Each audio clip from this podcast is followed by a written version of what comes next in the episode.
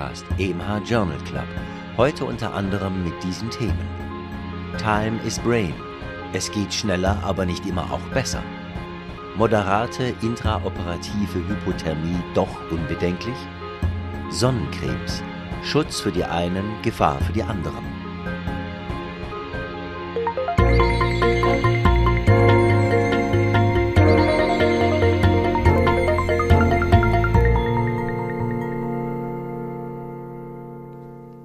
Liebe Hörerinnen, liebe Hörer, herzlich willkommen zu einer neuen Folge des EMH Journal Club.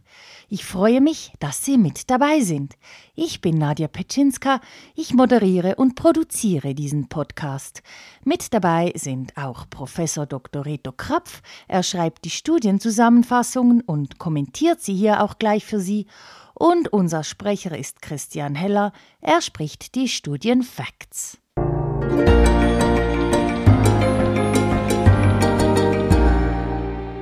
Praxisrelevant. Time is Brain. Es geht schneller, aber nicht immer auch besser. Um die Langzeitbehinderung nach einem Schlaganfall zu limitieren, ist eine schnelle Reperfusion wichtig. Die endovaskuläre Thrombektomie hat bei Thrombosen in größeren Strombahnen und entsprechender Selektion der Patientinnen und Patienten einen eindrücklichen Effekt auf die Chance, wieder unabhängig leben zu können. Die Number Needed to Treat NNT beträgt je nach Studie drei bis sieben.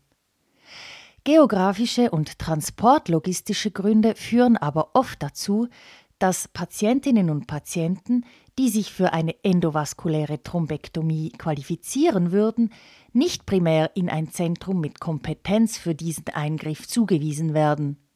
Eine Studie aus Spanien hat nun untersucht, wie viel Zeit man mit einem direkten Transport in ein solches Zentrum im Vergleich zur primären Zuweisung in das nächste nicht für Thrombektomien ausgerüstete Schlaganfallzentrum gewinnen würde und ob der Verlauf damit verbessert wird. Eine andere Studie aus Süddeutschland wiederum hat den Effekt von Thrombektomie-Teams, die via Lufttransport in die peripheren sogenannten primären Schlaganfallzentren transportiert wurden, untersucht. Die größere spanische Studie zeigt, dass die medikamentöse Thrombolyse in der Peripherie circa 1,5 Stunden schneller als im Thrombektomiezentrum erfolgte allenfalls dann gefolgt von der Thrombektomie. Auch in der deutschen Studie erfolgte die Thrombolyse schneller, etwa eine halbe Stunde früher, angewendet bei zwei Drittel der Fälle, wenn die Indikation durch das lokale Zentrum und nicht die Flugequipe gestellt wurde. Allerdings war mit dieser dann die Zeit von Schlaganfallbeginn bis zur Thrombektomie circa 1,5 Stunden kürzer als bei transferierten Patientinnen und Patienten. Leider waren die Restbehinderungen nach 90 Tagen in beiden Studien nicht signifikant verschieden. Offensichtlich muss also an der Infrastruktur und der Logistik noch nachgebessert werden. Es scheint, dass im Zweifelsfall die schneller applizierbare Thrombolyse speziell wichtig ist.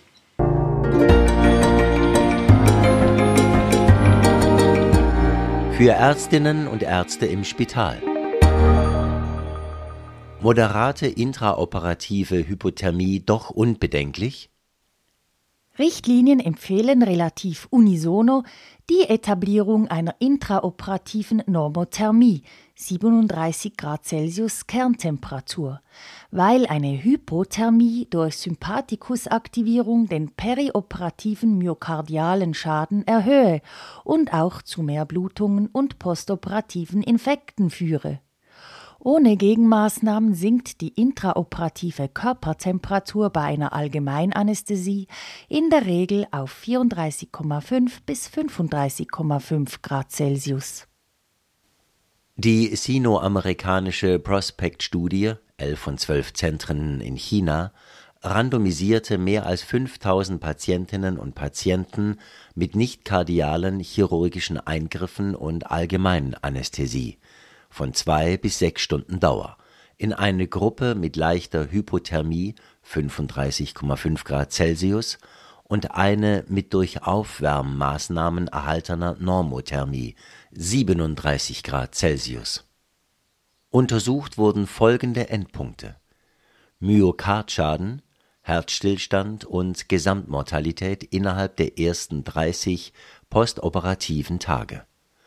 Keine dieser Endpunkte war in den beiden Gruppen signifikant verschieden, wie auch nicht die exploratorischen sekundären Endpunkte Hämoglobinverlauf, Transfusionsbedarf, Infekte. Das Temperaturziel wurde in beiden Gruppen mit hoher Genauigkeit erreicht Dialysebedürftige Personen und solche mit einem Body Mass Index über 30 Kilogramm pro Quadratmeter waren ausgeschlossen. Eine intraoperative Körpertemperatur von mehr als 35,5 Grad Celsius scheint also gemäß dieser Studie sicher zu sein und könnte zur Revision gewisser Richtlinien führen.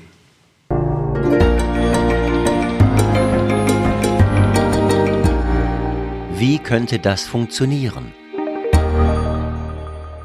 Kardiovaskuläre Komplikationen durch Heparin während der Hämodialyse? Der aus den Osteozyten stammende Fibroblasten-Wachstumsfaktor 23, abgekürzt FGF23, ist bei hoher Phosphatzufuhr und bei der chronischen und terminalen Niereninsuffizienz massiv erhöht. Dank seines Signals an die Niere, als homöostatische Antwort die Phosphatausscheidung zu erhöhen, ist eine Hyperphosphatämie im Verlauf der chronischen Niereninsuffizienz ein ziemlich spätes Phänomen. Ab einer geschätzten glomerulären Filtrationsrate von unter 15 bis 30 Milliliter pro Minute. Die Effizienz der Abwehr einer Phosphatüberlastung respektive einer Hyperphosphatämie hat aber einen Preis. FGF23 als kardialer Wachstumsfaktor führt zu linksventrikulärer Hypertrophie und der Abfall des renalen Alpha-Kloto, erklärbar durch den Wegfall des ihn produzierenden Nierengewebes, fördert diese Entwicklung. Wenn humanes rekombinantes Klotor appliziert wird, kann der Effekt von FGF23 auf die prognostisch ungünstige linksventrikuläre Hypertrophie verhindert oder limitiert werden. Ganz anders Heparin, das im Rahmen der Hämodialyse routinemäßig eingesetzt werden muss. Dieses erleichtert die Bindung des FGF23 an die Myokardiozyten und könnte die linksventrikuläre Hypertrophie weiter fördern. Die Zufuhr von rekombinantem Alpha-Kloto, das studienmäßig verfügbar ist, und Verzicht auf Heparin, beispielsweise durch Ersatz durch Citrat, während der Dialyse könnte also die bislang persistierend hohe kardiale Morbidität und Mortalität an kardiovaskulären Ursachen bei Patientinnen und Patienten mit terminalen Nierenversagen verbessern.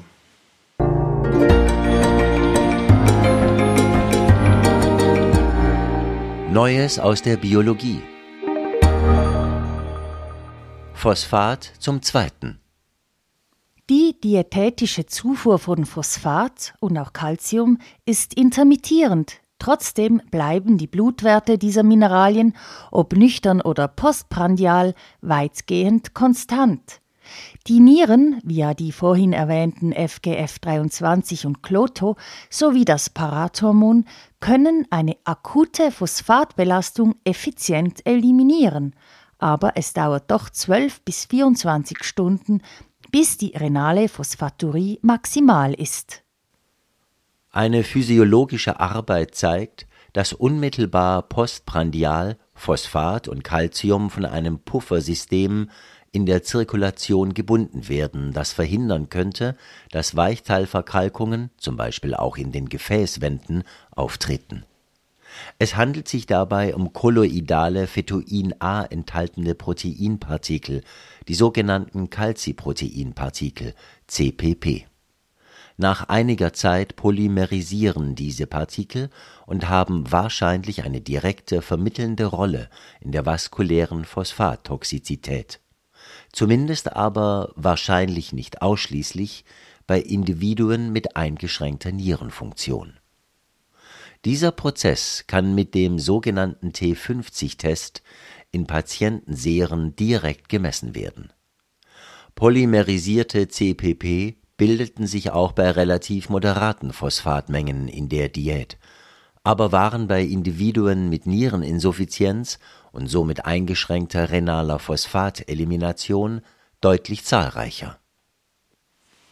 Vielleicht kann die Messung dieser Partikel in der Evaluation effektiverer Phosphatbinder zur Anwendung gelangen. Zu hoffen ist auch, dass ein besseres Verständnis ihrer biologischen Wirkungen und ihres Metabolismus den Weg zu einer besseren Prävention oder Therapie der phosphatassoziierten Arteriopathie ebnet, namentlich in der niereninsuffizienten Population, aber auch in der nierengesunden Allgemeinbevölkerung.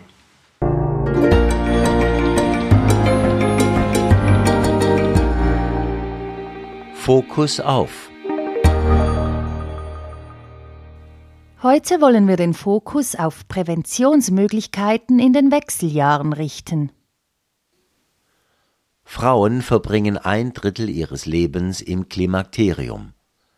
Das Risiko für kardiovaskuläre und metabolische Erkrankungen ist bereits während der Transition erhöht. Sie sind klinisch oder durch Screening-Methoden erfassbar. Viele klinische Manifestationen treten erst 10 bis 15 Jahre nach der Menopause zutage. Dazu gehören Gewichtszunahme, Adipositas und Diabetes, Osteoporose, kardiovaskuläre Erkrankungen, kognitive Einschränkungen und Demenz, Krebserkrankungen, Mama- und kolorektale Karzinome mit höchsten Inzidenzen, Arthrosen. Falls Hormone, also Östrogene mit oder ohne Gestagen, erwogen werden, nur gut wirksam, wenn früh im Klimakterium unter 60 Jahre damit begonnen wird. Time Hypothesis Ihr Effekt auf Mortalität und Frakturinzidenz und anderes mehr scheint länger dauernd, auch wenn der Hormonersatz nach sechs bis acht Jahren eingestellt wird. Die Arbeit gibt einen detaillierten Überblick über spezifische Vorteile und Risiken von Hormonersatztherapien.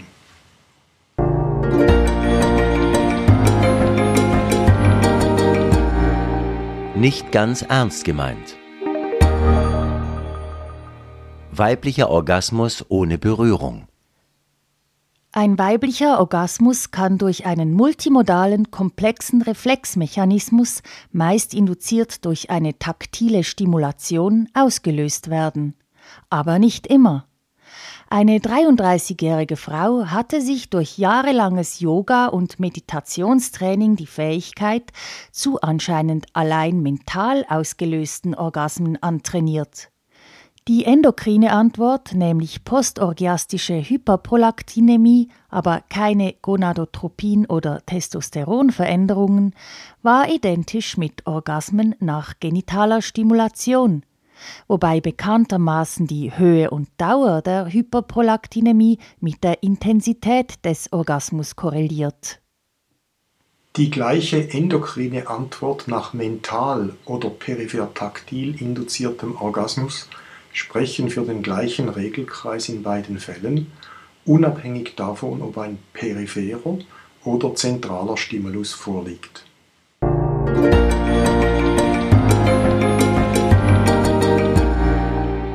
Auch noch aufgefallen. Sonnencremes, Schutz für die einen, Gefahr für die anderen. Die wirksame photoprotektive Substanz in Sonnenschutzmitteln ist Oxybenzon. Es scheint nun aber leider so, dass die Seeanemonen in den Korallenriffen diese von Menschen abgegebene Substanz glykosylieren und dadurch Oxybenzon in eine phototoxische Substanz transformieren können. Diese führt anscheinend zum Ausbleichen und Absterben der Korallen. Eine andere Überraschung war, dass Oxybenzon und andere Bestandteile beim Menschen systemisch resorbiert werden und ihnen eine Rolle als endokrine Gifte, sogenannte Endocrine Disruptors, zugeschrieben wird. Die harte Evidenz dafür ist aber noch wenig überzeugend.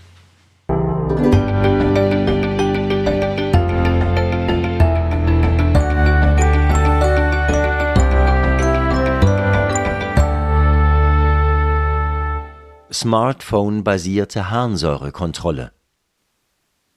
Der Verlauf der Gicht sowie die Häufigkeit der Attackenrezidive kann durch Kontrolle der Harnsäure verbessert werden. Allerdings scheint in gut einem Drittel der Fälle keine Harnsäuresenkung verordnet zu werden, und wird sie es doch, wird oft keine Dosistitration, zum Beispiel von Allopurinol, angeboten. Eine kleine Studie aus Edinburgh zeigt, dass die Selbsttestung, kapilläre Blutentnahme und Analyse in einem kleinen Gerät, ähnlich wie bei Diabetes mellitus, und die selbstständige Dosisadaption durch die Betroffenen, unterstützt durch eine sogenannte Gout Smart App, zu einer deutlichen Verbesserung bei der Erreichung der Harnsäurezielspiegel führte.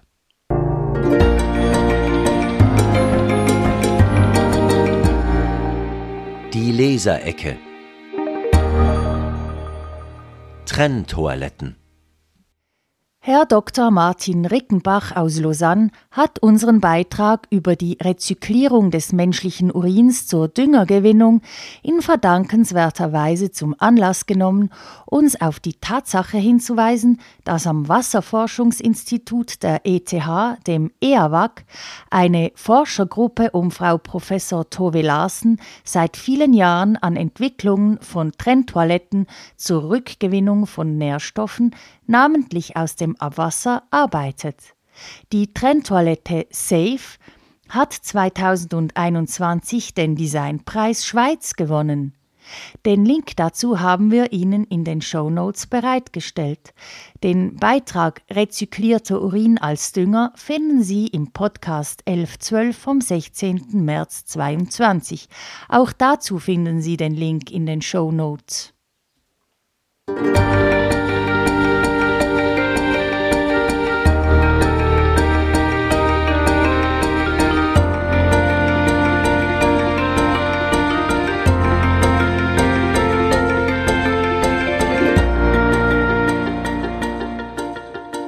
Schon sind wir wieder am Ende des EMH Journal Club angelangt. Schön, dass Sie mit dabei waren.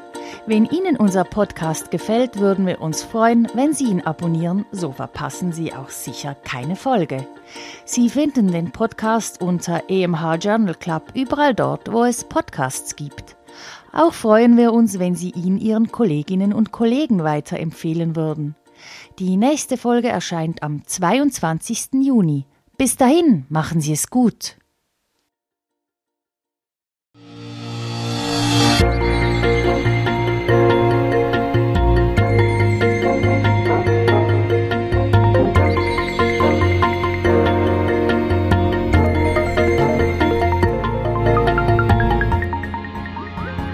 Sie hörten EMA Podcast, EMA Journal Club. Konzept, Textbearbeitung und Moderation Dr. Nadja Pitschinska. Autor der Originaltexte und Kommentare Professor Dr. Reto Krapf. Sprecher Christian Heller. Musik Martin Gantenbein. Produktion Resus Positiv GmbH für EMH, Schweizerischer Ärzteverlag.